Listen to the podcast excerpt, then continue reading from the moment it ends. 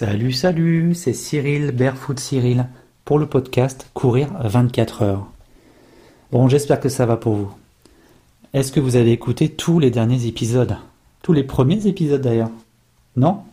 Bon, là on en est au 11e. Il y en a quand même une dizaine qui font une dizaine de minutes. Donc 10 fois 10, 100, ça fait 100 minutes. Ça commence à faire bien. Vous savez, peut-être pas d'ailleurs, que j'ai aussi un autre podcast qui s'appelle Tout est en vous. C'est un podcast que j'ai conçu euh, entièrement de mes petites mains et de ma petite voix quand j'ai commencé à être naturopathe. Pour moi, il était important de mettre à l'honneur des praticiennes et des praticiens de médecine douce, mais aussi des papas et des mamans, en leur posant des questions. C'est sur Instagram où j'ai tout au long de ma présence sur les réseaux sociaux, créer des liens avec des personnes que j'affectionne. Et j'ai eu l'idée de faire des lives sur Instagram, par exemple, euh, pour pouvoir montrer, mettre en lumière un peu une pratique, une personne, lui donner la parole, lui poser des questions. Et j'ai trouvé que c'était vraiment hyper intéressant à partager. Donc, ces captations sur Instagram, j'en ai fait un podcast tout simplement. Ce podcast, il est vraiment intéressant si vous vous intéressez vraiment au développement personnel, à votre euh, hygiène de vie, euh, à l'aspect psychologique euh, de, ce qui fait l'être, à l'alimentation. On parle aussi du masculin, où avec d'autres amis, nous avons commencé à créer des cercles d'hommes et nous sommes prêtés en premier, nous, à un cercle d'hommes virtuel euh, pendant lequel nous nous sommes posé des questions en tentant d'y répondre au plus juste. La place de l'homme dans la vie. Euh, et vous trouverez aussi sur ce podcast mes réflexions sur certains, certaines choses de la vie. Donc je vous invite à aller le, retrouver sur n'importe quelle plateforme. Le podcast, tout est en vous. Je le mettrai en description. Alors, à part ça, de quoi je voulais vous parler aujourd'hui? La course 24 heures. Toujours et encore, puisque c'est un podcast spécifique. Quand on court 24 heures, en tout cas la plupart des pratiques des courses circadiennes, ce sont des courses cycliques, donc on va courir sur une boucle.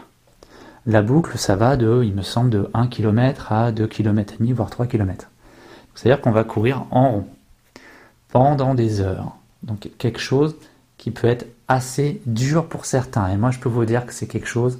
C'est la première peur que j'avais, c'était celle-ci. Quand je me suis lancé dans cette aventure, moi, comme j'aime courir, c'est je prends mes sandales, je prends ma ceinture, dedans, je mets mon portable, mes papiers et de quoi me secourir au cas où.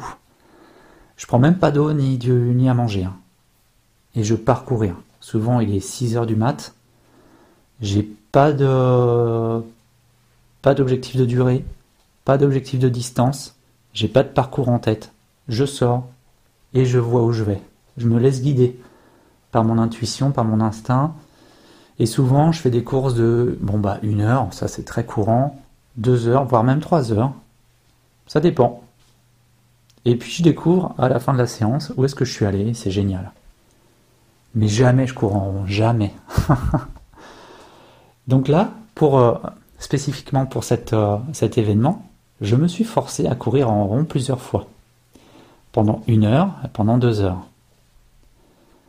Eh bien bizarrement, c'est pas si dur que ça. C'est pas si dur, vraiment. Mais c'est quand même quelque chose. La première fois où j'ai couru en rond pendant une heure, c'était autour d'un stade de rugby. Pour vous dire, il n'y a pas plus plat, il n'y a pas plus monotone, il y a juste quatre poteaux qui sont là pour nous guider. C'était un soir où il y avait juste une bande de potes qui était en train de faire un volet juste à côté de moi. Donc de temps en temps, je discutais avec eux, pas à chaque tour, mais de temps en temps, ça permettait de faire passer un peu la pilule. C'était au sol du gazon, donc je l'ai fait pieds nus, vraiment tranquille, sans aucun problème. Mais alors pendant cette période, pendant cette heure, ça a été vraiment un booster sur ma création. Je l'avais dit il y a quelques jours dans mon podcast. La meilleure façon pour moi de créer, c'est d'aller courir. On appelle ça des canalisations, on appelle ça des, une pulsion créatrice. Mais quand je vais courir, j'ai soit envie, en revenant, soit de dessiner, soit d'écrire, soit de parler. Euh, c'est vraiment quelque chose qui est un vrai booster. Pourquoi? Parce que quand je vais courir, moi en tout cas, je pars sans musique. Je suis juste avec moi. Je suis hyper ouvert à ma course à pied. Parce que je suis en sandales aux pieds nus. Il n'est pas question d'être euh, euh, déstabilisé par quelque chose d'extérieur qui va venir me modifier ma foulée et me faire mal. Je suis ouvert à, la parole de mon corps. Est-ce que c'est dur? Il y en a. Au début, enfin, j'allais dire, est-ce que c'est dur de courir sans téléphone, euh, sans musique? Je pense pas. Je pense qu'en effet, c'est une démarche personnelle que chacun peut tester. Moi, au tout début, quand j'ai commencé ma pratique, il fallait absolument que j'ai avec moi un podcast où j'écoutais quelque chose que j'aimais bien, un, dialogue, euh, une explication sur un sujet. Souvent, c'était sur la psychologie. Un podcast qui dure une heure, vraiment qui puisse me, m'orienter au-delà de ce que j'étais en train de vivre. Et puis au fur et à mesure de ma pratique, je me suis aperçu que c'était pas trop comme ça que je voyais la course. Donc j'ai arrêté les podcasts et la musique et je suis sorti comme ça sans rien dans les oreilles. Et maintenant pour moi c'est totalement normal. Courir comme ça, juste avec moi courir en rond, pour moi, c'est, c'est dur. Mais en fait, pas trop.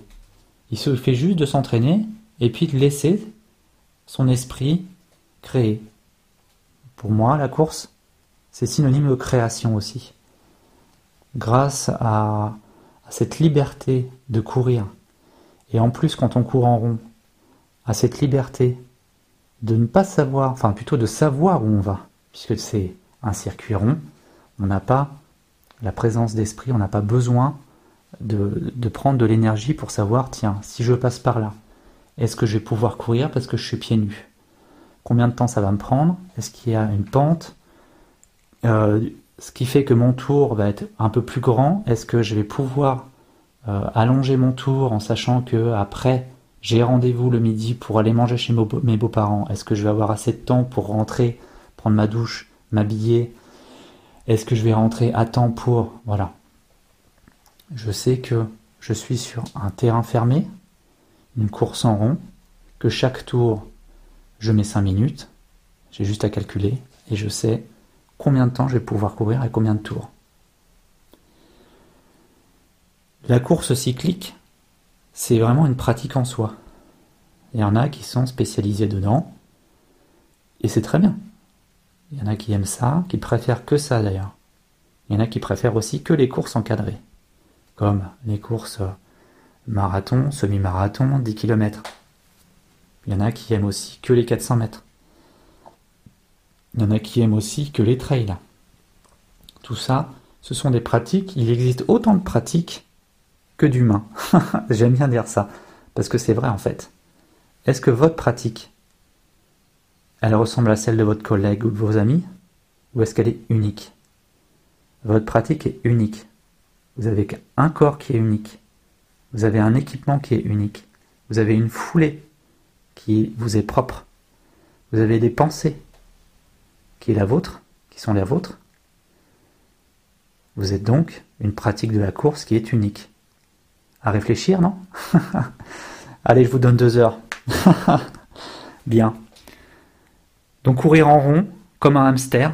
Pour ceux qui connaissent euh, Bertrand Soulier, je le cite encore une fois parce que je l'aime bien. Il a un, running club, c'est le Hamster Running Club.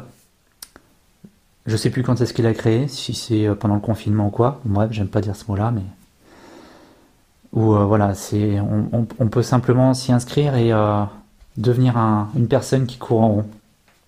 Je vous laisserai regarder sur internet si ça vous intéresse courir en rond. C'est important aussi de s'entraîner, de varier ses entraînements.